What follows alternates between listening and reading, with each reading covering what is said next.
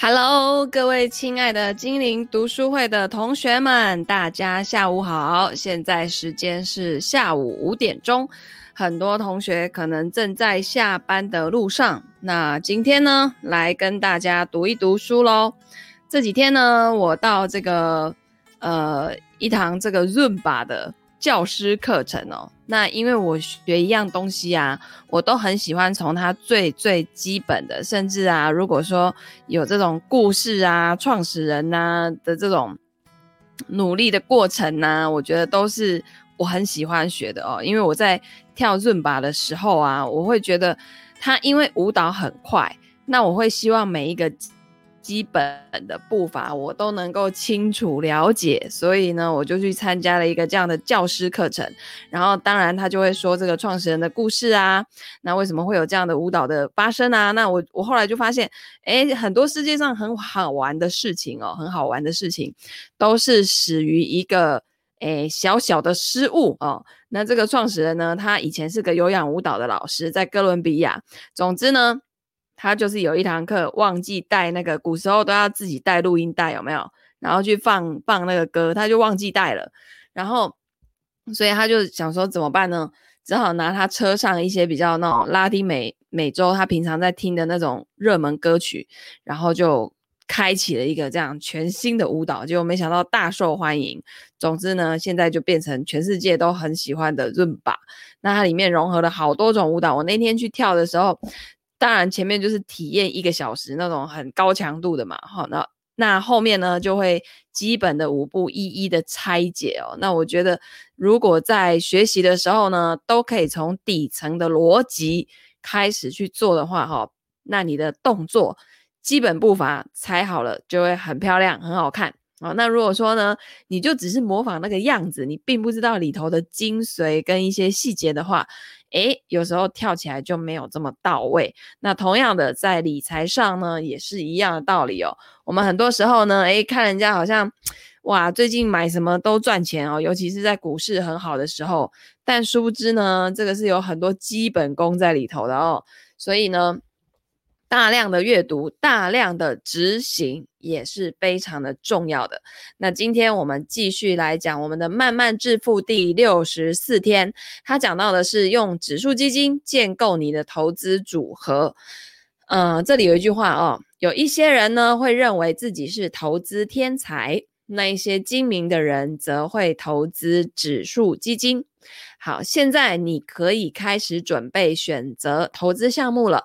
过去一星期，我们谈了有关资产配置、股票跟其他更保守的项目如何配置。我们讨论了分散投资以及压低包括税在内投资成本的重要性，也讨论了你不太可能胜过市场。好，这个是很多人很多人在讲的哦。那所以为什么川伦老师跟我最后就是？不择时，不择价，然后买指数基金的原因也是在这里。当然，我们的川人老师呢，他还是有自己选股的一些喜好哦。毕竟这个就他以从头到尾就是出了社会以后进入金融业一路以来的工作，所以不可能叫他完全不做个股。但是呢，这个占我们呃就是资产配置总投资比例。很小一部分，哦，当然它也是会创造一些报酬率出来，但我们的核心部位呢是指数基金哦。那这这本书里面就提到说，这个所有的一切啊，对于你所买的投资项目有一些什么意义呢？许多认同投资基本规则的人，最后都设置了包罗万象的不同投资组合。现在。让我建议两个相当简单的策略。我们今天谈一个，另一个明天再谈。今天的建议是用三个核心指数基金来建构你的投资组合。指数基金呢，属于被动型投资，是按照市场指数构成的标准，购买该指数包含的全部或是一部分的证券。那它的目的呢，在于达到跟该指数同样的收益水准。好，所以呢，通常由于相关费用的关系而无法达成所期待的收益目标。不过，好在这个投资的费用相对很低，所以呢，差额也就很有限，远低于大多数主动型投资者会遇到的状况。那主要的原因就是后者的投资成本相对的高，而且是高很多哈。结论。把目标设定在一般的水准，指数基金的表现会好得多。那指数基金有两种类别，一个叫做共同基金跟指数股票型基金。好，那共同基金是由基金公司直接提供的，他们的价格就是交易所当天休市时候的价格，也就是你如果有买过基金，你也知道它一天就一个价，对不对？而且要收盘才看得到。那至于指数股票型基金，则是在股市正式上市。只要是交易日都可以购买，不过呢，你要先开一个经纪人账户。其实，在台湾就是就是 ETF 的意思嘛。好，你你们会觉得它很像股票，那是因为它交易的形式就跟股票一模模一样样，它盘中也是也是有价格在跳动，可实际上它是基金。OK。然后呢，你可以设置一个由三个指数基金组成的投资组合，什么呢？因为他是作者是美国人啊、哦，所以他就用用这个美国人的角度。那他建议美国人可以怎么做呢？第一个，美国股市指数基金；第二，美国债券指数基金，以及国际股票指数基金。那富达投资就是 Fidelity 哦，跟 Vanguard。都以共同基金的形式提供这三种指数基金，然后 iShare 就是安硕，还有那个标准普尔啊、这家公司，以及先锋公司，则是以指数股票型基金的形式推出。那还有嘉信理财哦，这个其实有做海外券商的同学应该都很清楚，他们也提供前面的这三种指数基金的共同基金。还有指数股票型基金啊，就是你要单买基金也可以，然后它也有相关的 ETF 可以做就对了。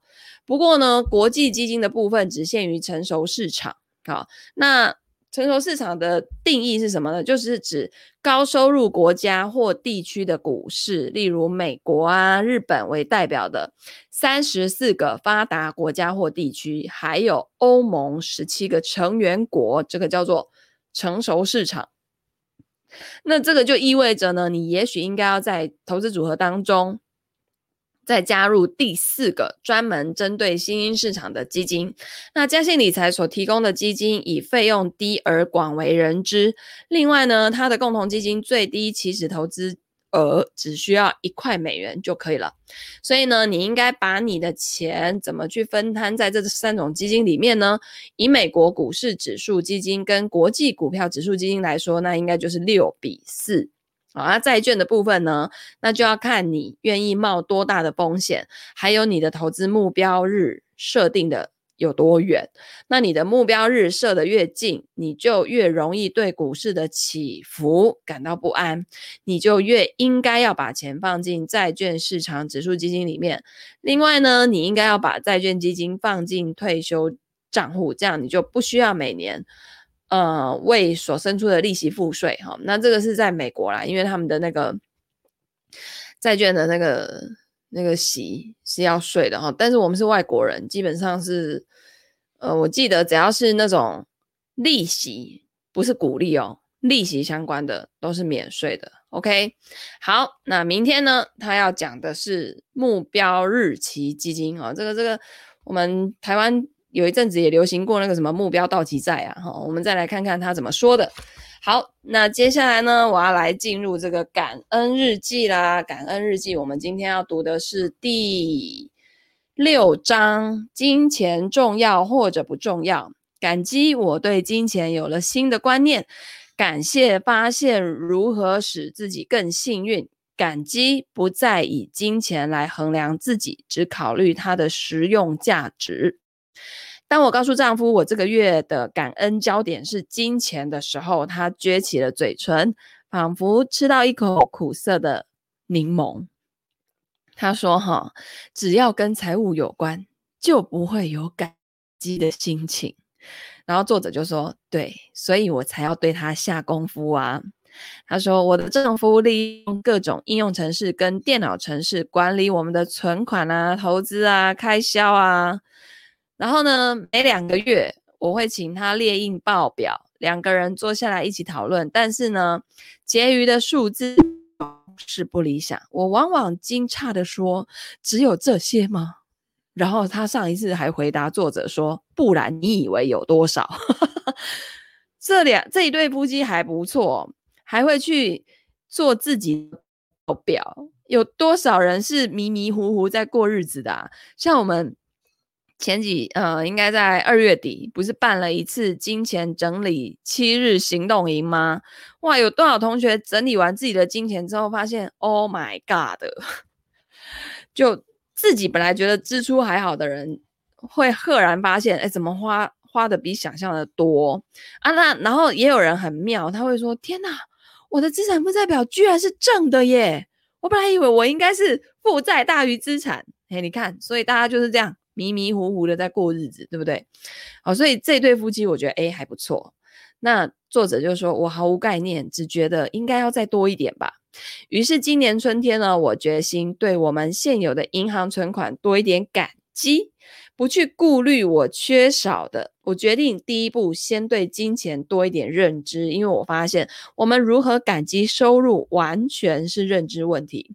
标准经济学主张一块钱就是一块钱，你如何赚到它，或者你的邻居有多少钱都不重要。可是，新一代行为经济学家指出，我们对薪资的满意度跟周遭人的收入多少是有密切关系的。他们有做过研究跟调查，发现，假设受访者的年薪十万，但是邻居的年薪七万五，或者是他的年薪调高为十一万，可是周遭每一个人的年薪都是二十万。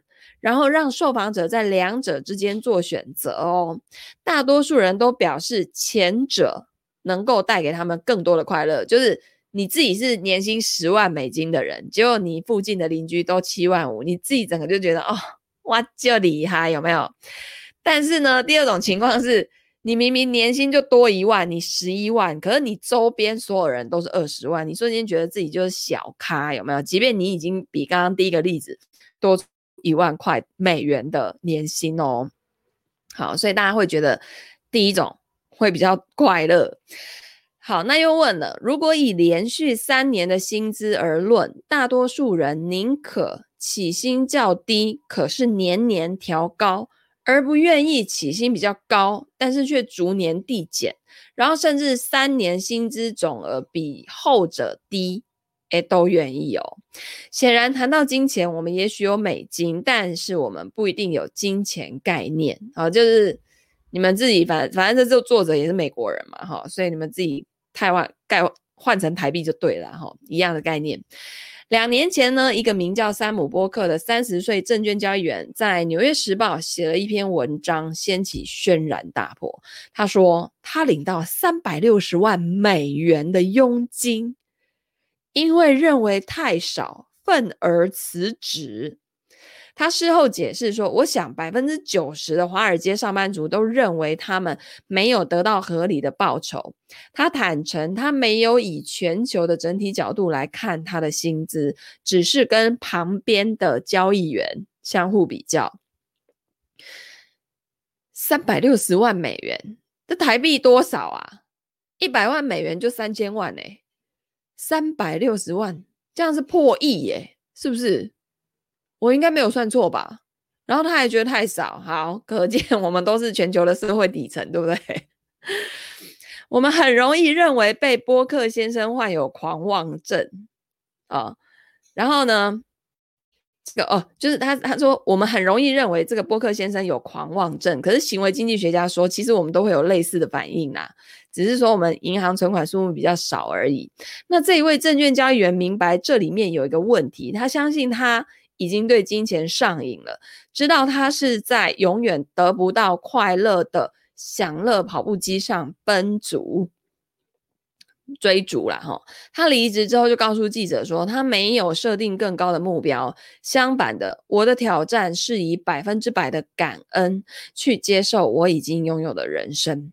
哈，这这这这个这个这个这个证券交易员怎么这么神奇？哈，他开始感恩，然后作者呢就跟她的老公去讨论这件事情，她老公就顺口说：“哦，还好我没有波克先生这个问题，因为假如我对金钱上瘾，现在也许会有更多钱。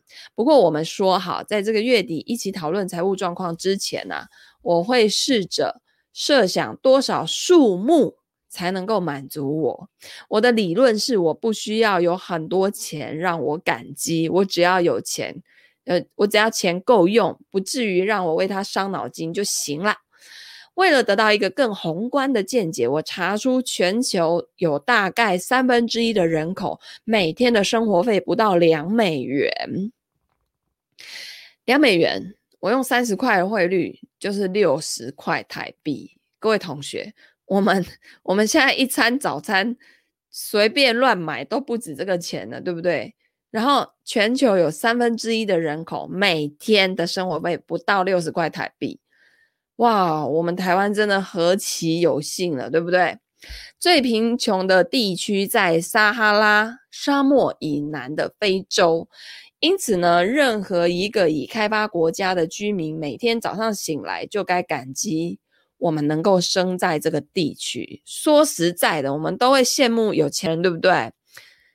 但是实际上，你还是要感谢自己呀、就是你投胎的时候有稍微选到好一点的区域，你没有投到那个 战乱啊，或者什么什么那种那种贫穷啊，什么就是物资很缺乏的那种地区，对不对？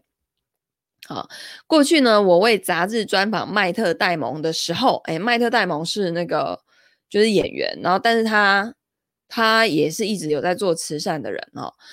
那他就对这个麦特戴蒙所创立的这个慈善机构叫 Water 打 org 哦，颇感兴趣，甚至花时间为他们执行一项计划。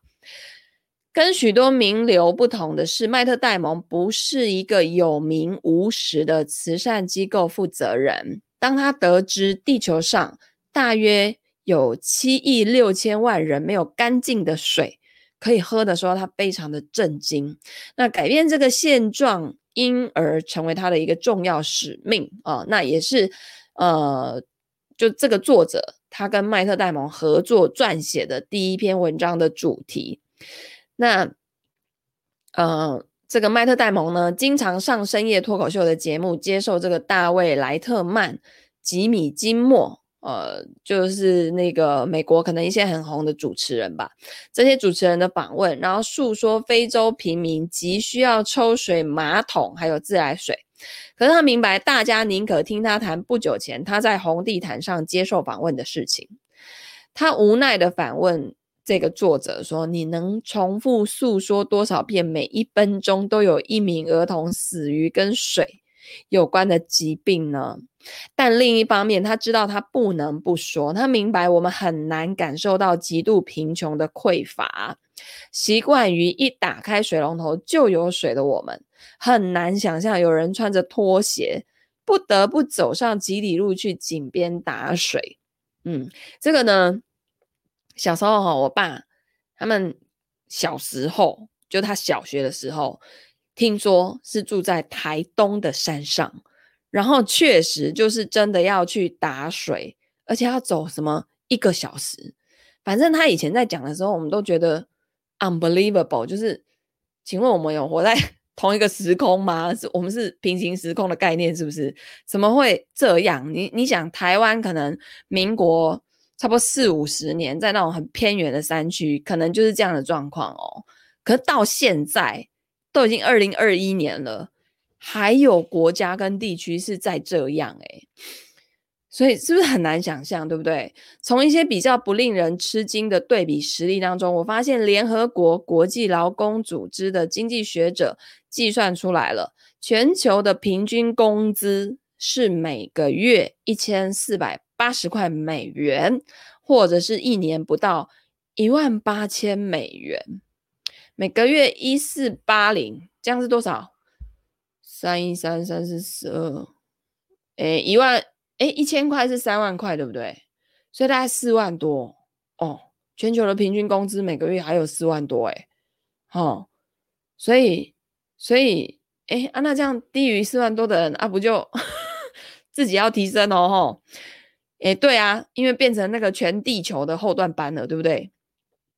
这个呢，比我们所能想象的还要多一些哈。这个计算呢，还附加数不清的说明跟复杂性，而且只针对有薪资收入的人哦哦，所以没有薪资收入的人，他们是没有算进来的哦。好，好，盖洛普民意测验的超级电脑，针对全世界中等收入家庭所做的调查发现，年薪最低的国家叫做蒲隆地，嗯。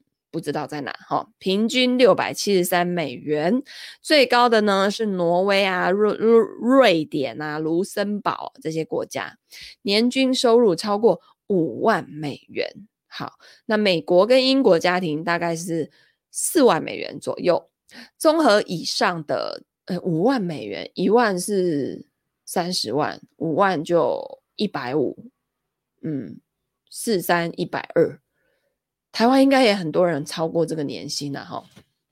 好，综合以上资料呢，我算出我算出美国或是英国居民的平均生活水平是全球平均值的两倍。但如同盖瑞森凯勒在他的乌比冈湖的故事中所告诉我们的，我们都期待自己高出一般。又如同华尔街那些人，我们不但没有拿自己跟全球生活水平做比较而感激，反而跟同才较劲，因而自寻烦恼。除非你是墨西哥实业巨子卡洛斯·史林，经常名列世界首富，否则总会有人比你好。你试想，比尔·盖茨、华伦·巴菲特那几年在全球富豪榜、富豪排行榜上被挤下来，变成第二名、第三名的时候。哎，肯定很难受。嗯，那这边讲讲一个叫什么乌比冈湖效应是什么呢？它是源于美国广播节目主持人盖瑞森凯勒在节目中虚构的一个草原小镇。社会心理学呢，依此借指人有一种觉得自己什么都高出平均水准的心理倾向，也称为自我拉抬偏差。嗯，好，所以那个。很有趣哦，像像那个比尔盖茨，他这边就有一个注写说，他最近呢又重新夺回全球首富的头衔。反正首富就那几个人在 run 嘛，对不对？那从他的慈善事业所提出的感恩观念来看，他现在可能只关心如何才能够永久的利用这笔钱。嗯，他们能够集合这么多全球的财富在身上的人呢、我发现普遍他们都有一个倾向。就是他们的那个坏，最终呢，都是在想如何让人类的生活更美好。你比如说，比如说那个那个比尔盖茨，他一直在解决那种什么什么，反正他让有一个疾病在全球消失，我忘记是什么了，是疟疾吗？还是什么？还是还是什么？总之，他就花很多钱做慈善，而且是真的有有。有花在对的地方的那种，然后你看像那个那个 Tesla 那个那个好，埃隆马斯克对不对？他也是要带人类 去火星，反正他们就是想要创造出让人类生活可以更美好的一些事物，哈，所以他们才有办法去集合这么多的资源，不管是财力的资源、人力的资源、物力的资源到他们的身上。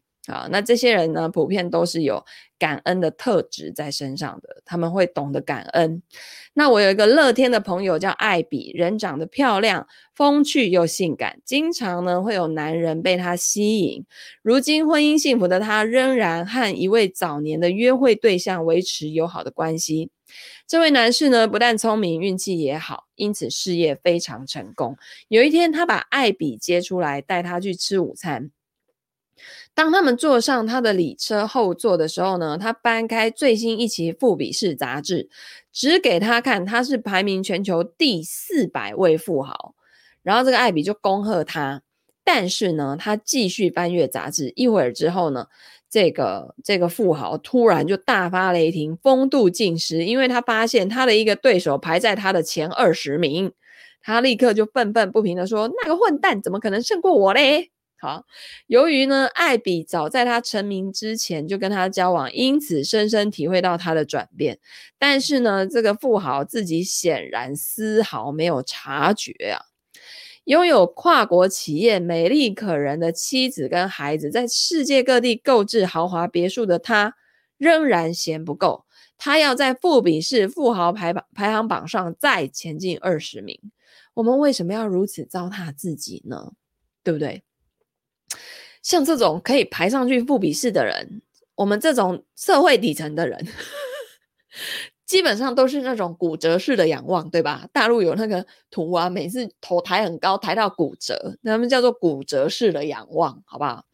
我们也许会取笑爱比的、爱比较的富比士朋友，或是成为那个华尔街证券交易员的反感对象，在他反省之前呢，哈。但是呢，我们不也都以各自的方式做同样的切割对比呢？隔壁邻居买下一间更大的房子，或是更豪华的汽车，或重新装修厨房的时候，我们也会感到一阵不舒服。你不需要一个可以缩短鸡蛋煮熟的时间的高级炉台，但你想要它，因为它的售价更高，而且更可恶的是，你有资格拥有它。我有个朋友曾经说过，住在曼哈顿上东区最恼人的一点就是，他认识的每一个人都比他更富有，并且想办法炫耀自己。但无论你住在什么地方，你总会发现有人比你更富有。许多人对金钱做过研究，我们如何赚钱？我们对金钱的看法，它又带给我们什么样的感受？其中我见过最有趣的研究来自于保罗·皮弗，这位。活泼聪明的社会心理学家，目前任职于加州大学尔湾分校。皮弗承认，我们很容易忽略我们拥有的优势。他在一项我最欣赏的实验中，找人来玩这个大富翁的游戏哦，并且事先声明这个游戏有一些不当的安排。有两名玩家啊，两名玩家之一是随随机选出来的，一开始就会比另一个人拥有多一倍的现金。然后每一次经过前进那一格，他可以赚两倍的钱。骰子也可以连续掷两次。皮弗发现，富有的玩家很快就会占上风，兴高采烈的用力砸他们的棋子哦，因为他们老是得到劳劳斯莱斯轿车。每一次成功就沾沾自喜的庆贺，事后请他们谈谈这场游戏。获胜者会宣称他们如何以智慧购买某些财产而获得胜利。然后呢，几乎没有一个人会归因于他们最早掷铜板的时候就得到占上风的便宜了。好，所以大家都会觉得，我做股票赢钱，那是我自己有花时间研究啊，我有盯盘呐。好，然后如果做股票赔钱，啊，就那个老师不准啊，他教的那个方法不好啊，啊，就不适合我啊，反正千错万错都不会是我的错，哈。即便呢，我们确实比人强，我们也会本能的认为那是我们应得的。那些大富翁的获胜玩家会感激他们一开始就拥有两千元，比对手多一倍的资金，或者他们经过前进这个格子的时候得到的是两百元而不是一百元呢？嗯，这是真的哈。但是以成就而论，这些先决条件仍然不如游戏技巧来的重要。皮弗说，我们的心。都倾向将我们所占的优势合理化为个人的内在特质，这个跟感恩正好背道而驰。感恩的意思就是，我不一定有资格得到我所拥有的好东西，但是我能够得到他们是十分幸运的。有一个雷查尔斯有一首老歌的歌词说：“要不是运气运气不佳，我不会如此倒霉。”歌词虽然滑稽有，但有多数人存有错误概念却是不争的事实。我的身价是什么呢？这个问题呢，其实没有正确的答案，我们只能以目前拥有的为基准。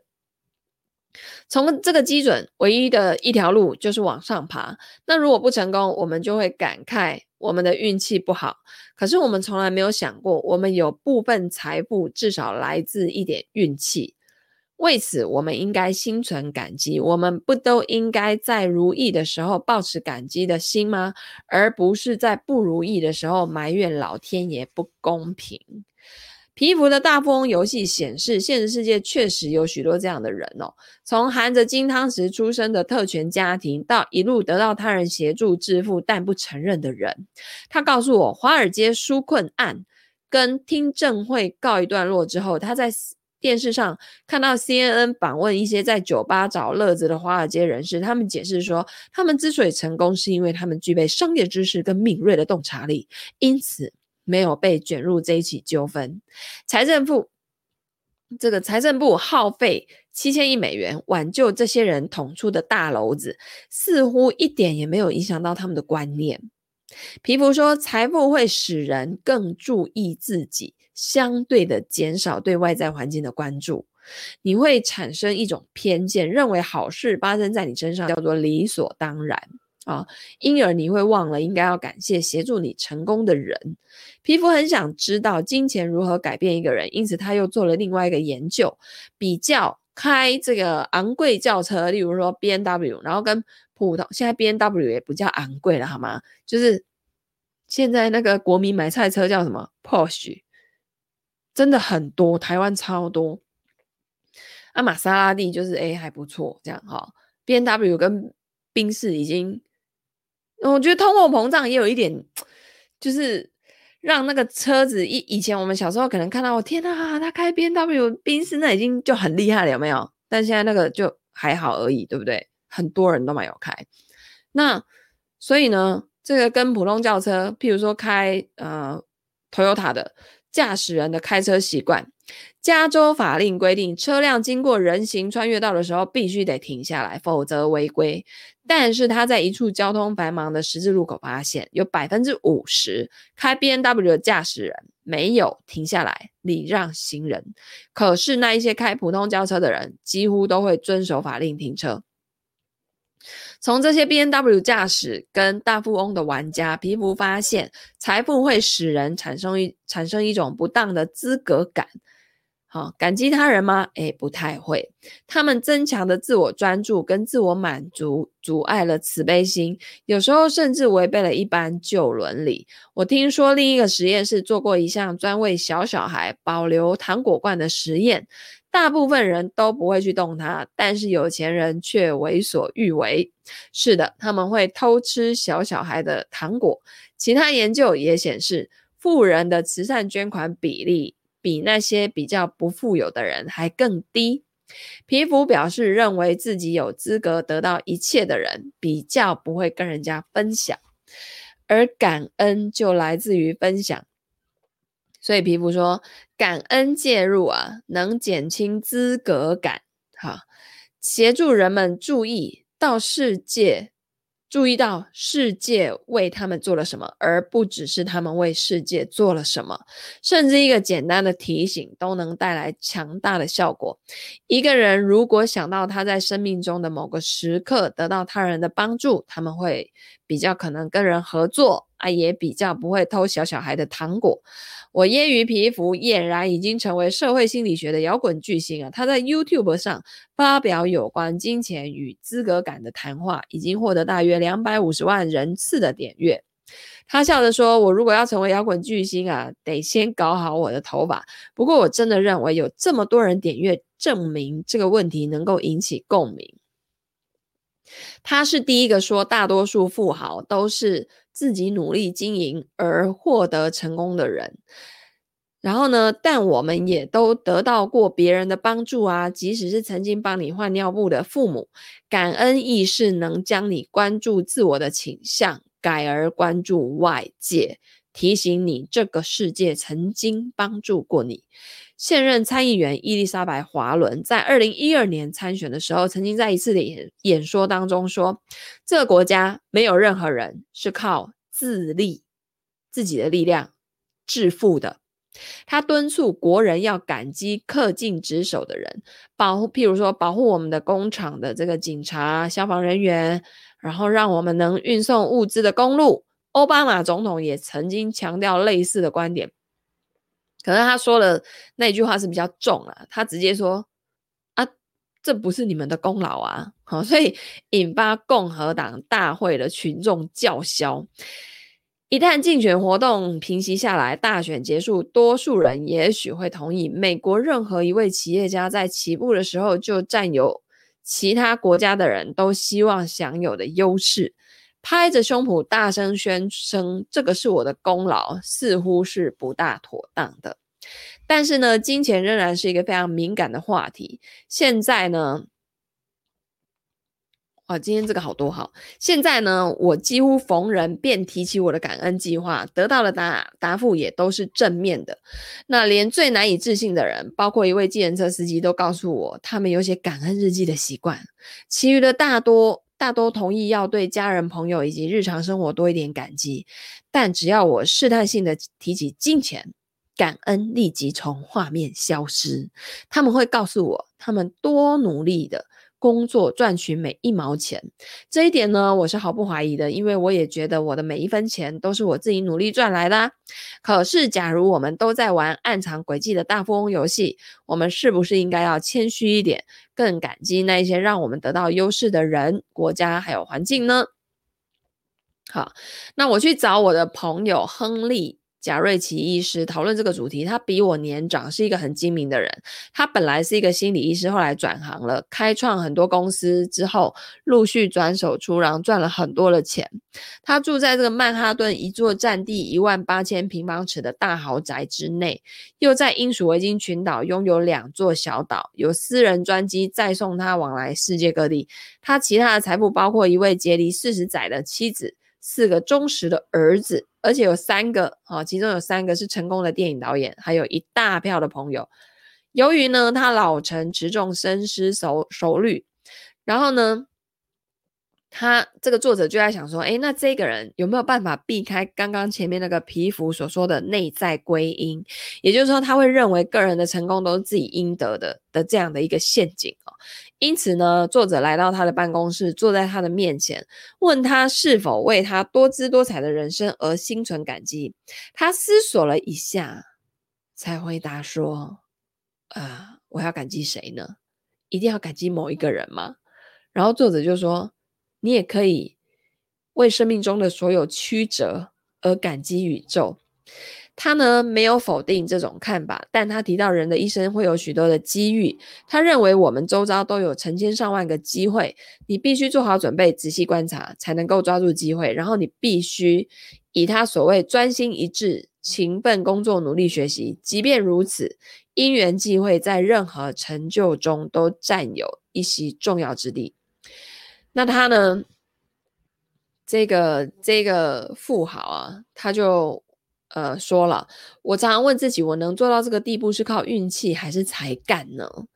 好，大多数人都不太愿意承认我们会成功，有一部分是靠运气。但是贾瑞奇医师啊，侃侃而谈，他叙述一个又一个他一路走来偶然认偶然认识的协助过他的人。偶然性在我们的生命中占很大的比例，但我们都不大愿意承认。他说：“哈，他以简单的数学解释，在很多科学研究当中，如果所谓的 p 值小于零点零五，就会被形容为事件发生的几率很小。我们每天或每周都可能发生一百件或一千件事，但如果乘以零点零五，你就会明白，意想不到的可能性发生率非常高。”这些事件可能包括在街上遇到一个老朋友，或遇到一个使你致富的商机。贾瑞吉医师认为他的细心哦，实际上是执着啦，使他看到运气的可能性。但一个拥有私人飞机的人，如果同时也能向外看他的成功，想必皮肤会更高兴。在思索幸运跟感恩之间的关系的时候，我又读了一些理查·怀斯曼的书。跟文章，那他呢是英国某一个大学这个大大众认知心理学的教授，也是英国唯一有开这门讲座的教授。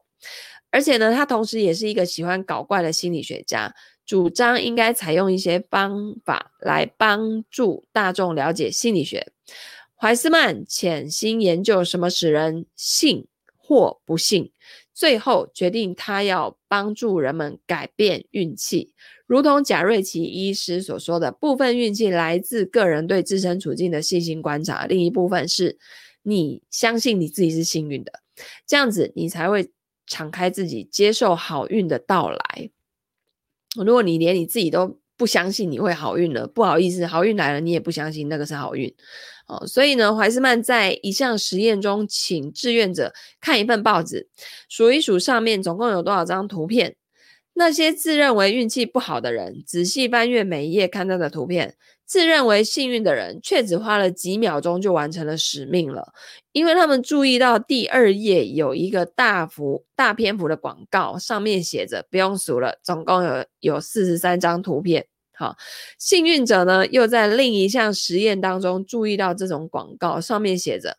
告诉主事者，你已经看到这一则广告，并且赢得两百五十英镑。但那些自认为运气不佳的人，哎，都没发现呢。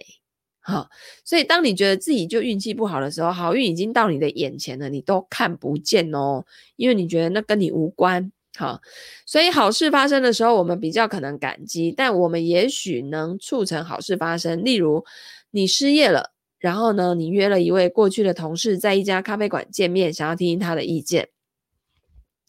当你抵达的时候呢，你发现地上有一张二十元的纸钞。既然没有办法找到失主，你便快乐地把钞票塞进自己的皮夹。诶，运气不错，你开始感到有点幸运了。你的朋友还没来，所以你独自坐下来，然后跟隔壁桌那个也是单独一个人的客人闲聊了起来。他听了你找工作的趣事之后，哈哈大笑，最后递给你一张名片。他说：“假如他帮得上忙，你可以打电话给他。结果你发现他正好是你很想去的那一家公司的老板。你又多等了一会儿，你的朋友之后才离开。你很快乐，因为你觉得这个世界对你还是挺好的。你决定明天再打电话给他。但是同样的一天，也可能有不同的发展哦。”你急着见你的朋友，匆匆走进咖啡馆，根本就没有注意到地上有一张二十元的纸钞啊！你又因为太紧张而没有跟你的邻座客人寒暄，无从得知你梦想中梦想中的工作就近在咫尺。当你想见的朋友失约之后，你心情沮丧，悻悻然的离去，好事都不发生，你要如何感激世界呢？所以，无论我们有用什么方式获得运气啊、彩券啊、精明干练或是辛勤工作，金钱跟感恩之间都有着复杂的关系。全球各地都做过数不清的研究，显示除了基本所得之外，更多的金钱并不能增加幸福感。在美国啊，据说幸福感的临界值大概是七万五千美元，大概就是和台币两百三十五万左右差不多。啊，差不多。其实年薪超过两百多，你已经没什么感觉了，因为因为除非你很忽一如意啦，不然一个家庭一年花两百万，其实还蛮舒服的了。好，那无论是年薪三十万或十万，期间的差距都只有一点点。好，这是一个可以让我们在鸡尾酒会上谈论，并且让我们都感到愉快的一点话题。但这是事实吗？我到现在还没有遇到任何人说，哦，我喜欢快乐，所以我不需要太多钱。好，我们大部分听到的是什么？谁会嫌钱多啊？对不对？所以我听过一件一位研究人员说，住豪宅的人比那一些住一般房屋的人更满意他们的住家，但他又着急着补充说，这些住豪宅的人总体来说并不比其他人更快乐。这是什么意思呢？假如你很满意你的住家跟你的高收入工作，以及你有能力在高级餐厅吃饭，你不会更快乐。很神奇，对不对？我怀疑这些心理学家是否怀着什么高深莫测的阴谋，故意片面陈述他他们的发现，好让我们相信金钱不重要。他们似乎把快乐跟感恩混为一谈了。更多的金钱在日常生活上确实能使人快乐，但它不会影响他们在衡量幸福感的问卷调查中所得到的分数。所以在这方面呢，心理学家是对的。我从马丁沙利文博士那边得知，幸福。比表面上的快乐更深刻，它主要受我们的经验、我们感受到的喜悦、我们周遭的人，还有我们感受到的爱所影响。那沙利文博士发现，当我们感受到更多的感恩的时候，我们的幸福感就会增加。可是问题来了，我们不会因为我们富有，就感受到更多的感恩。事实上呢，感恩有时候要靠牺牲。你不会说一小片面包让你感到快乐，但假如你饥肠辘辘，一小片面包会令你非常非常感激。我有个在哥伦比亚大学任教的社会学家朋友说，大多数人都觉得，诶，如果他们的家能够多一个房间啊，收入能够增加百分之十，他们的生活就可以得到改善。他觉得有趣的是，我们不会去幻想四十个房间的豪宅或是百万年薪，而这是我们缺乏想象力吗？更可能的原因是我们觉得我们还不错，还过得去。那假如能让周边环境改善一点，我们就会更好。但是呢，对于通往快乐之道，感激现状会比追求多一个房间或收入多百分之十更好。感激现状哦，哈。谈到这里，问题又回到稍早的发现了。我们呢，总是拿自己跟我们的邻居啊，或是朋友来做比较啊，所以呢，就是感恩，好不好？停下来，不要再比了。感激你生命中已经拥有的美好事物，可以预防嫉妒病毒发作。任何情绪都比不上嫉妒，能更能够毒害我们。几年前啊，当时我已任职若干年的公司，在一起最失败的合并案中。转手易主，好，呃，就是他他这边括号写说，还记得 AOL 时代华纳那件事吧？这个合并案几乎跟他一样糟。好，我领到一些公新公司的期权，等到它可以合法出售的时候，我发现它价值三万美元。天哪，这是一笔意外之财耶！但是我后来才知道，我的顶头上司，也就是拉拢这一笔交易的人。将他拥有的期权兑现之后，获得三千万美元，是他的一千倍啊，一百倍。对，诶，三万三千，好。然后呢，他就在家中的这个栏杆上靠着，那边愤愤不平的跟她老公说：“她没有资格比其他任何人多值一百倍啊，这是一个侮辱。”诶。哦，然后她那个。丈夫很理性，他说：“哦，他他不是侮辱，他是三万元，好吗？”然后呢，这个作者就很不爽，说：“这种价钱我不卖。”她老公说：“这是实实在在的一笔钱，干嘛跟钱过不去？只因为看到他的顶头上司是拿到三千万。”作者呢就坚持保留这些期权，直到他们上涨，或许还可以弥补一点不公平。结果他们非但没有上涨，反而跌到一个大大的鸭蛋，直接归零了哈。我从这一次经验学到几件事：首先，当那个促成交易的人出售他的期权的时候，你也应该要脱手，对吧？其次，绝对不要比较，只要感激你已经拥有的就可以了。但最重要的，我学会赞叹将这种将一笔意外之财变成一无所有的态度。他当然是指他自己。先是我的心态，接着是我的银行账目。假如我当时改变心态，包括存有一点感恩之心，现在的我就会多出三万块美元外加利息的存款了。回顾过去，我很惭，我很惭愧，我曾经如此不知感恩。美国中等家庭年均收入是五万美元，大约有四分之一的家庭靠低于两万五千。五千美元的年薪过日子，只有大约百分之四的家庭年薪是二十万美元或更高。我到底在想什么？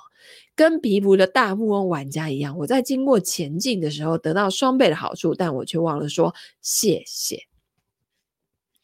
好血淋淋，对不对？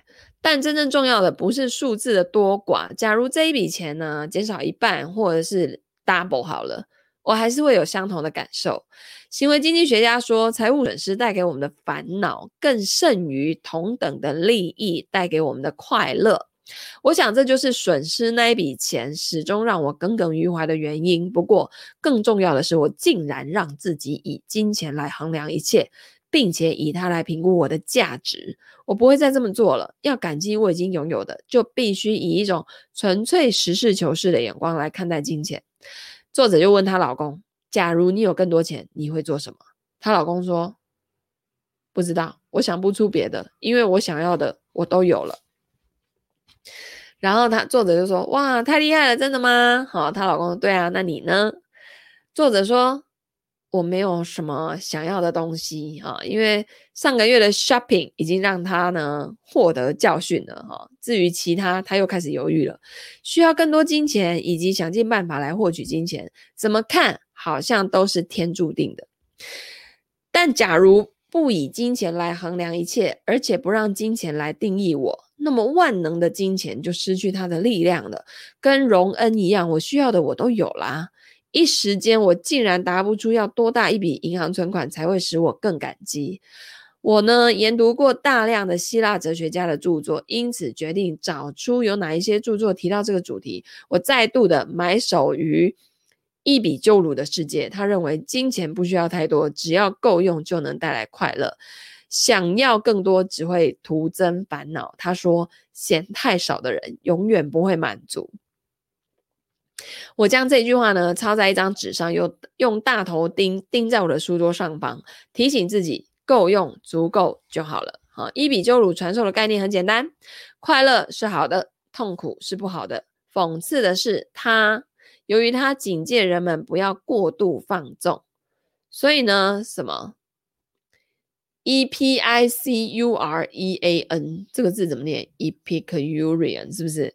这个字呢，竟被用来形容享乐或放任。他主张感激你所拥有的已经足够会带来快乐，希求更多则会增加痛苦。我突然想到，可以从他的哲理画一条漂亮的直线。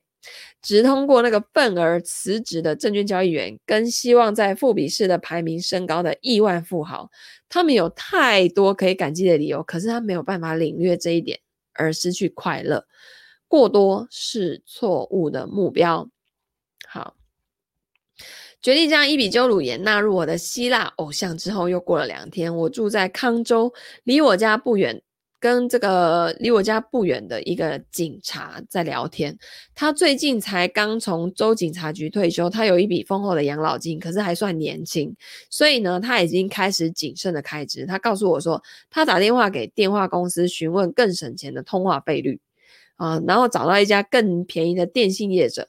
他怀念工作跟固定的收入，他也很高兴日子可以过得轻松一点，并且享受妻子儿女共处的时光啊。我们呢，不会过得太拮据，我们还够用哦，够用可以拿来作为我的箴言，感激我还够用。作者就说，嗯，我很满意我这种新的态度，所以出门去办点杂事，然后到附近的提款机提钱，按下快速键，五张二十元纸钞咻咻的跑出来，我将它们塞进皮夹之后迅速离开，但我又开始思索，当我需要钱的时候，我就能拿到钱的这个事实。不是很奇妙吗？假如我打算感激我已经拥有的一切，我必须想办法让金钱变得更有意义。经过一家糕饼店的时候，我想起小时候读过一本童书《小公主》哦，对故事中那个被穷苦人家收养的小女孩莎拉十分的痴迷。又冷又饿的莎拉看着面包店的橱窗，虽然她能闻到面包香，能想象温热的面包，可是没有钱买。小时候读到这里，我总是忍不住哭泣，激起内心极大的同情。我给你一枚五分钱铜板沙拉，你买不起一个面包，太不公平了。回到家后，我从地下室找出这本陈旧的故事，又再重读一遍。读到结尾，莎拉得知她事实上是个富裕小公主的时候，依然让我悬然欲泣。莎拉又可以温饱了，而且有美丽的衣服穿。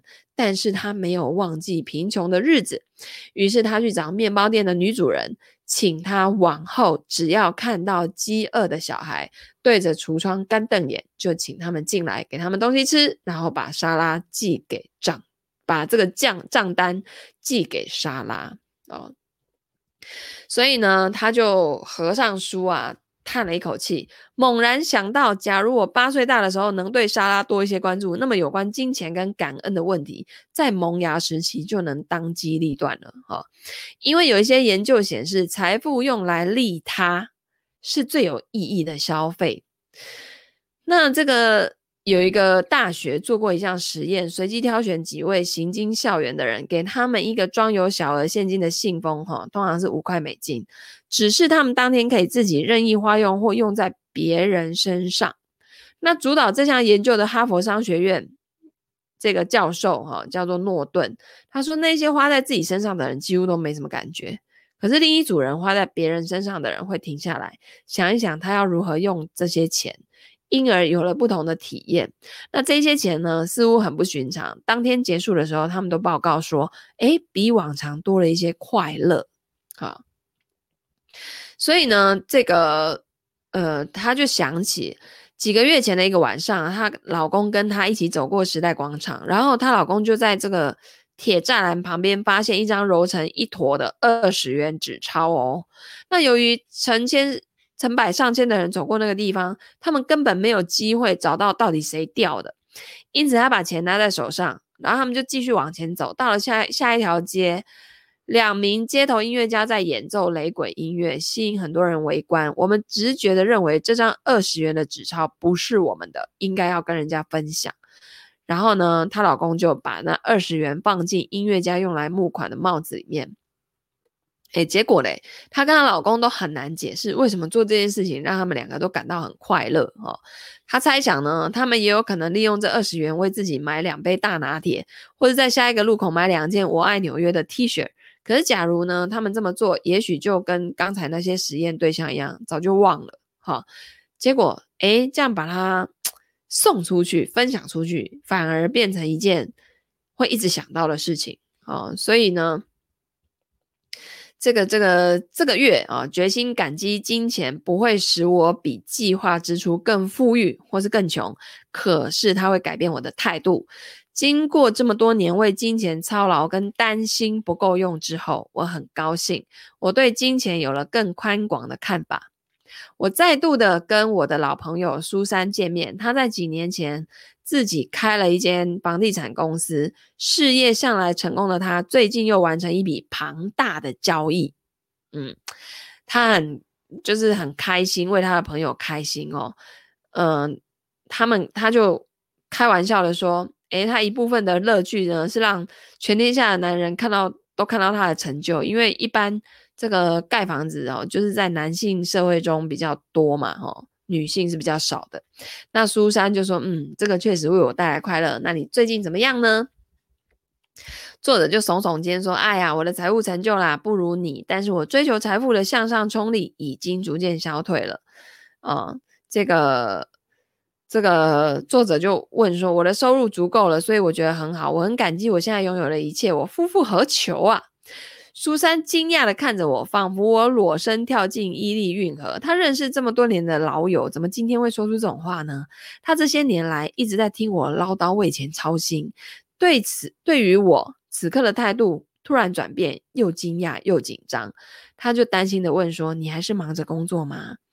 啊、然后作者说：“很忙啊，以感恩的心面对现在，努力工作是为了将来。”答案是对，对。和互不相关啊、哦，就是这个可能是他们那个美国那边复选题的术语吧。哈、几天之后呢，到了月底那一天，荣恩跟我一起整理我们的财务报表，他似乎又准备听我发牢骚了，但是我却先掏出支票本儿。